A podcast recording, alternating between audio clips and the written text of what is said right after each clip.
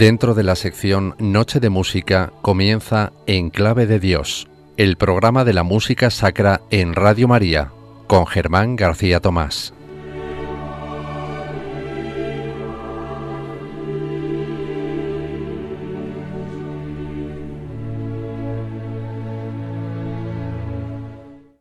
Es difícil dejar de lado la convicción de Beethoven de que la Misa Solemnis se trataba de su mejor obra que fuera su desafío más grande para él y para todo el mundo, formaba parte de su importancia.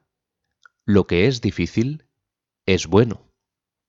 En muchos sentidos, su esencia está en una frase que escribió en el manuscrito al principio del Kyrie. Desde el corazón, volvamos al corazón. La Misa Solemnis es una obra desde el corazón de Beethoven al corazón de los oyentes a través del tiempo. Se trata de la declaración de fe de un hombre en la forma del texto litúrgico central de la Iglesia católica, y está dirigida no a los fieles, sino a toda la humanidad.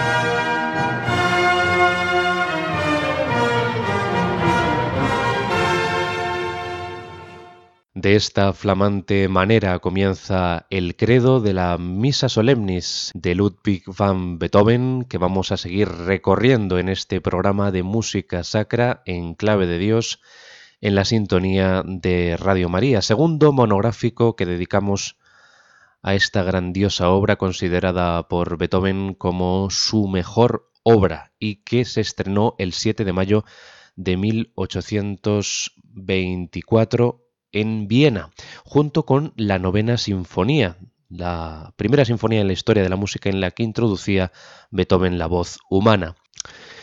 En el anterior programa escuchamos completos el Kyrie y el Gloria, que son, por así decir, los dos primeros movimientos de esta gran sinfonía coral en cinco movimientos, mm, donde Beethoven pues aprovecha los recursos eh, del pasado de la misa eh, católica vienesa, cuyo modelo había establecido Franz Joseph Haydn, y lo desarrolla hasta pues, los límites de la forma sinfónica.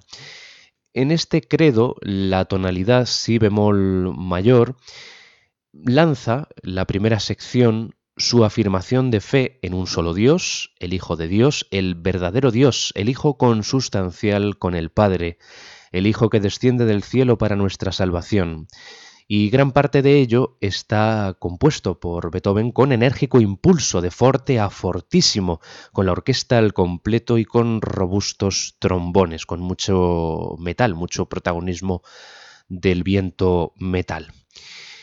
En mitad de esta primera sección, que dividió también en tres eh, partes, podemos decir, eh, rápido, lento, rápido, como hizo también con eh, el Gloria, hay en la mitad un súbito giro a, otra tonalidad, re bemol mayor, más susurrante, cuyas líneas fluyen en un largo ascenso para anunciar la llegada de Cristo. Después de este credo, de este inicio del credo, comienza la sección Et incarnatus est, que es la encarnación de Jesucristo en la Virgen María. No vamos a escucharlo completo, vamos a hacer una pequeña ilustración musical para que vean ustedes cómo cambia el ambiente y cómo em, aquí Beethoven eh, está interesado más en los modos eh, antiguos de la música eclesiástica de la antigüedad que para él implicaba santidad. Así suena el Et incarnatus est, el comienzo de esta sección del credo de su misa solemnis.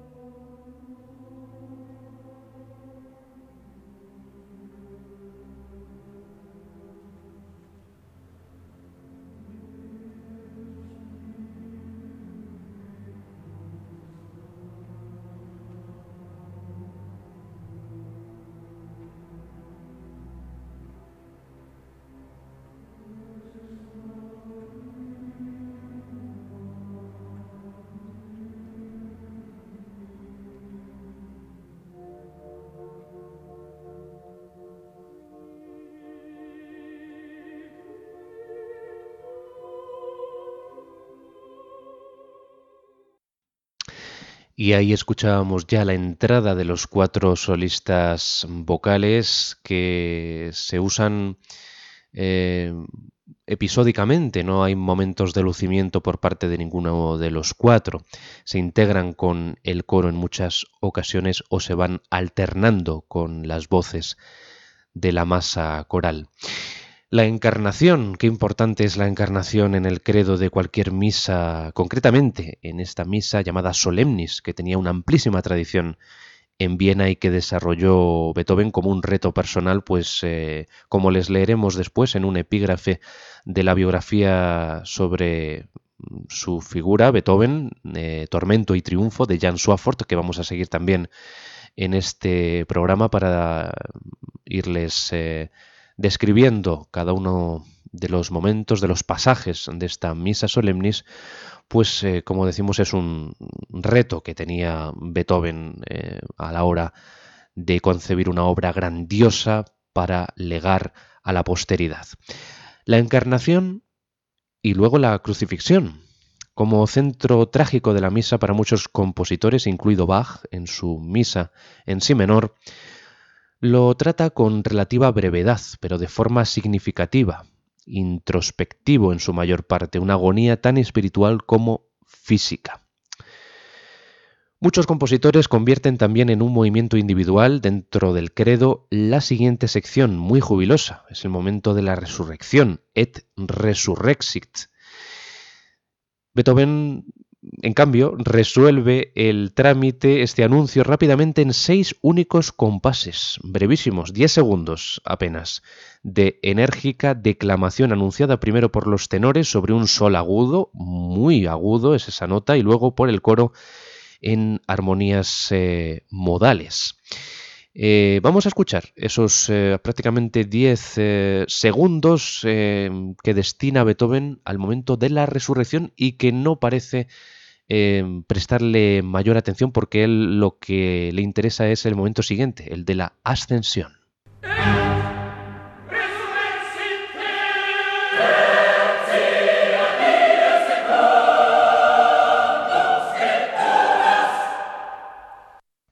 Pues lo acaban de ver, un trámite muy rápido, el del Et Resurrexit, que le dedica simplemente 10 segundos como eh, momento del credo no realmente importante para Beethoven, a pesar de todo, sino que a él donde parece que le gusta más recrearse es en la siguiente frase, et ascendit, largas y propulsivas frases eh, que describen la ascensión a los cielos.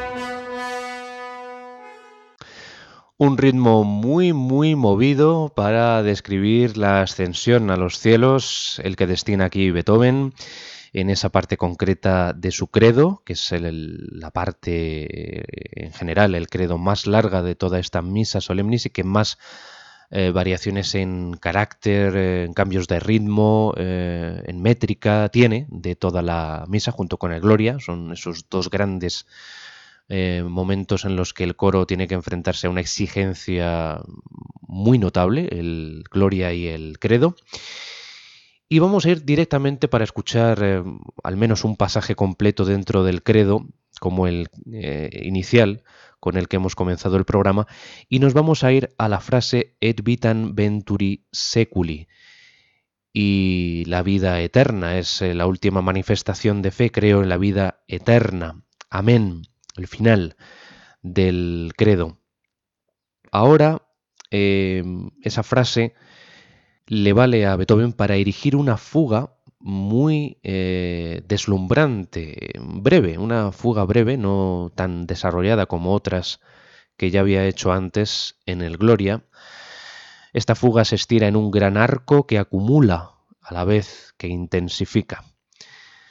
Y de nuevo llegamos al límite de las posibilidades de la voz humana, dentro de esa exigencia increíble que tiene esta obra y que hace imposible de cantar muchas veces eh, completa en una sala de concierto.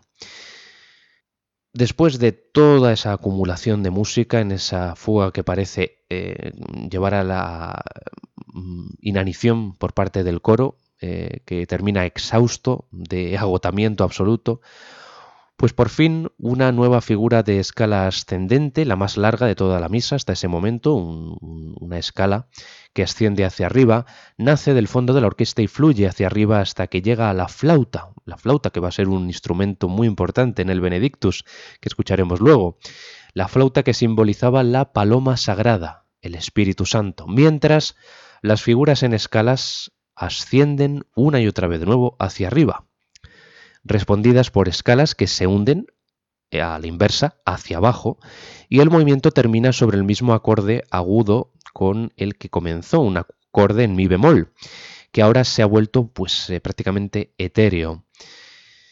Beethoven aquí refleja quizá, nos dice Jan Swafford, lo que pensaba eh, en relación a, su visión religiosa, ¿no? que parte un poco de la, filosofía de Immanuel Kant, el racionalismo de Kant. La ley moral en nuestro interior, el cielo estrellado sobre nosotros. Esas amplias líneas que se extienden hacia arriba, que verán ustedes, van como propulsiones hacia arriba y también hacia abajo, están como entrecruzadas, constituyen una parte de una imagen muy concreta, que es el espíritu de la humanidad alcanzando las alturas, el espíritu divino descendiendo, o sea, el de la humanidad hacia arriba, la divinidad hacia abajo. Cristo se erige en principal avatar de ese circuito cósmico.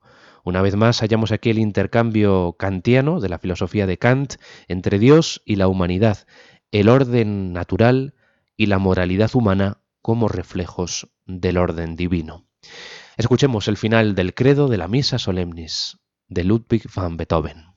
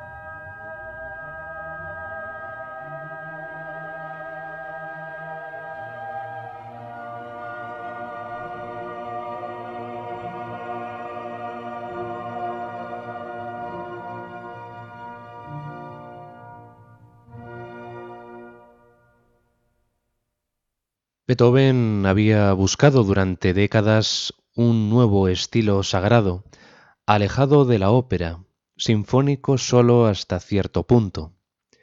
Quería crear una música sacra nunca antes imaginada.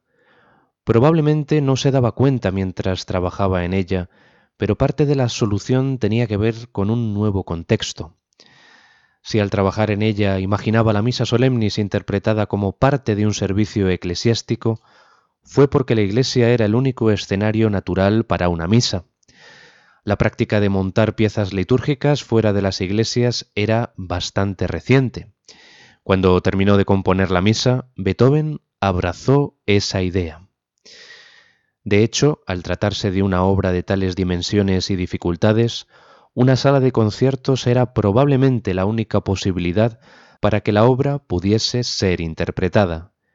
Durante más de un siglo, tal posibilidad apenas se materializaría. De esta forma concluye el credo de forma reposada con esas líneas ascendentes y descendentes que pues eh, simbolizan eh, el espíritu de la humanidad y el espíritu de la divinidad. Y vamos a irnos al Sanctus, pero vamos a ir directamente dentro del Sanctus eh, al Benedictus, que es donde parece Beethoven, está clarísimo, quiere detenerse durante 12 largos minutos después de un preludium en el que la orquesta semeja a un órgano. De hecho, es curioso, porque Beethoven hace uso del órgano en esta misa solemnis, pero aquí, en esta parte en la que mm, el eh, oficio hace que el organista pues eh, toque improvisadamente unos acordes al órgano, pues no lo hace el órgano propiamente dicho, sino que lo hace la orquesta con una textura y una sonoridad muy parecida a la del instrumento de tecla, el órgano. Y aquí pues eh, llegamos a una de las cimas inconmensurables de toda la misa solemnis, el Benedictus. Es em, prácticamente un momento celestial. ¿Para qué nos vamos a engañar? Se trata de la evocación e interpretación que hace Beethoven de la Eucaristía que representa el descenso de Cristo desde los cielos hasta el altar hasta el pan y vino, un retrato sui generis de ese momento, de ese misterio, por medio de un extenso solo de violín, el violín que simboliza al Espíritu Santo, en cierta medida.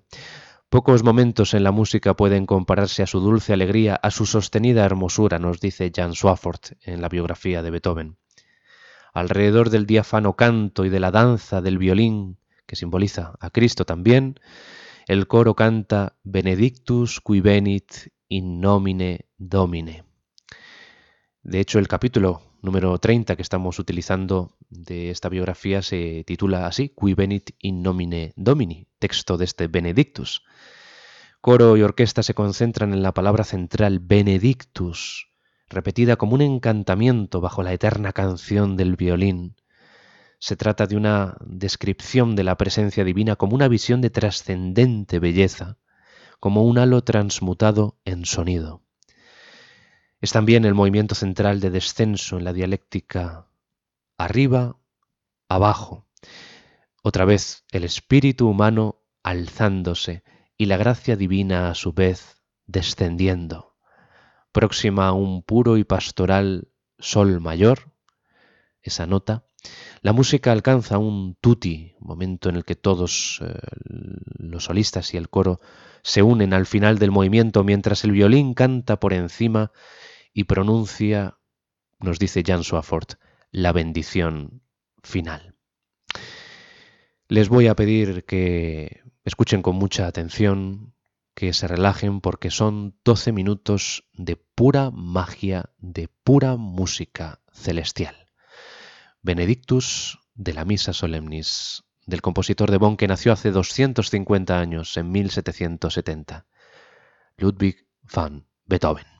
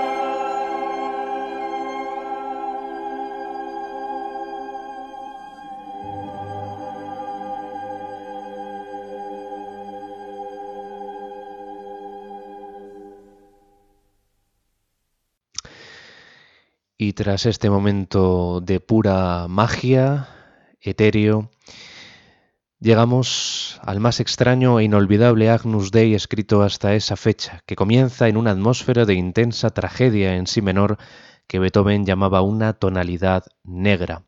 Encabezando esta sección del Agnus Dei, Beethoven escribió en la partitura Súplica por la paz interior y exterior. Vamos a coger el fragmento en un momento en que eh, las voces se quedan a capela, con gran sencillez e intimidad, eh, cantando Dona Nobis Pacem. Beethoven eh, ha hecho uso del procedimiento de hacer callar a los instrumentos aquí y allá a lo largo de la misa, pero este es el momento más conmovedor. es un momento que nos recuerda el Benedictus, ¿no? por la métrica que tienen, 6 por 8 su momento casi de danza pastoral. Acompañado por figuras que danzan en amplios ascensos y descensos, el coro suspira pachen, pachen, en armonías flotantes y arcaicas. El anhelo de paz se intensifica y el tono pastoral y de oración da paso a un ruego, danos la paz, paz, paz. La música parece dirigirse hacia una conclusión, hacia una coda determinada, pero, pero queridos amigos, es interrumpida por algo que suena desgarradoramente extraño, palpitantes percusiones, ráfagas de las cuerdas como rachas de viento que presagiaran una tormenta. De pronto, como surgidos de la nada, se escuchan toques de corneta. Los solistas pronuncian un grito marcado con ansiedad. Cordero de Dios, ten piedad de nosotros. Los tambores y las cornetas regresan en fortísimo y por debajo de ellos apenas puede oírse el grito de piedad de la soprano. Ha quebrado el rito, la celebración, el oficio, Beethoven con la introducción de esos toques militares. Pero es que Beethoven mm, recurrió a un precedente y es el de la misa en tiempo de guerra, misa in tempore belli, en tiempos bélicos, de Franz Joseph Haydn. Y en el mismo momento del Agnus Dei, eh, pues hay que reconocer eh, el momento histórico, estamos en plenas guerras napoleónicas y el contexto militar estaba muy presente.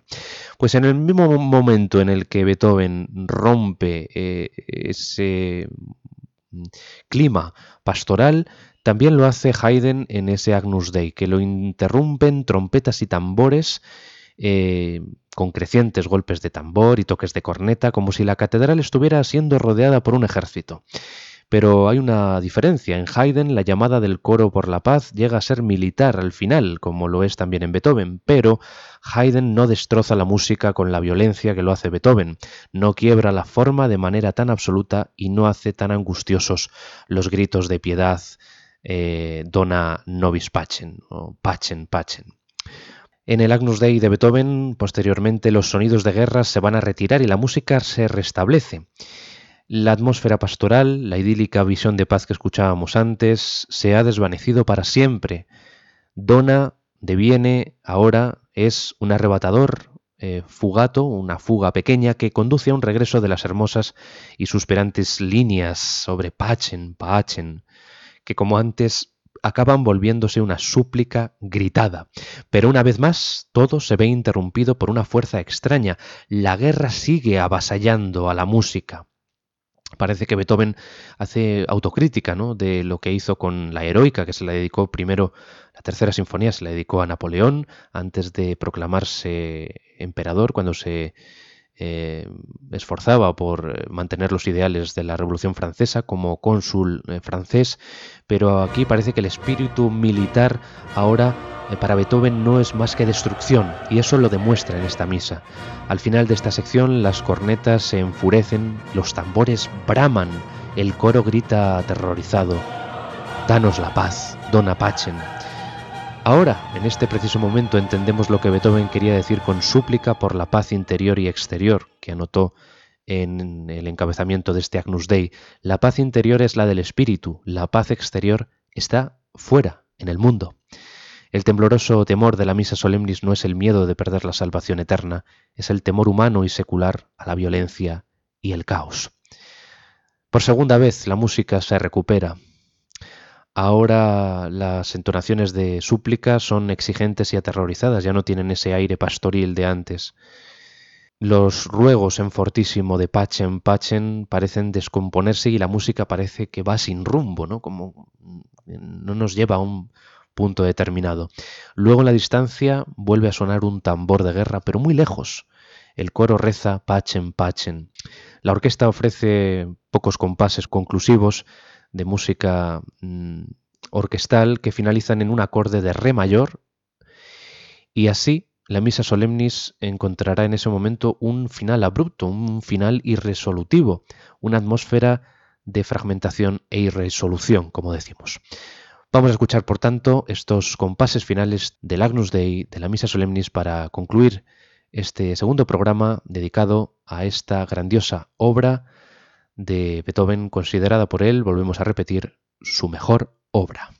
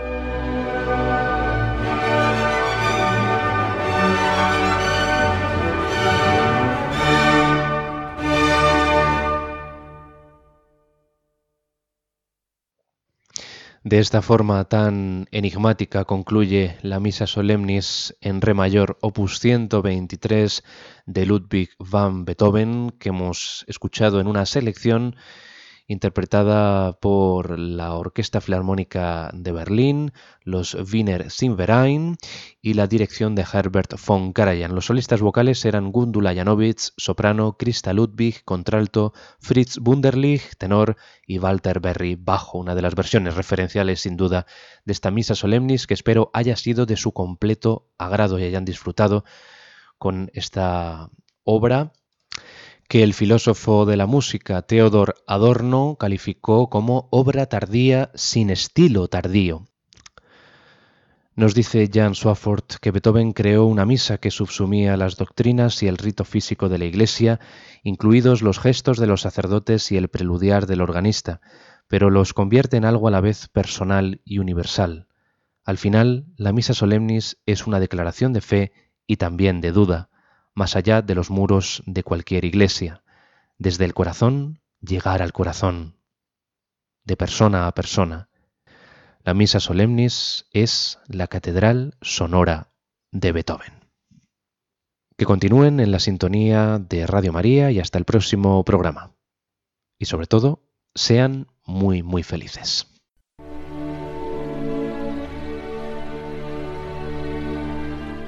Y así termina En Clave de Dios con Germán García Tomás.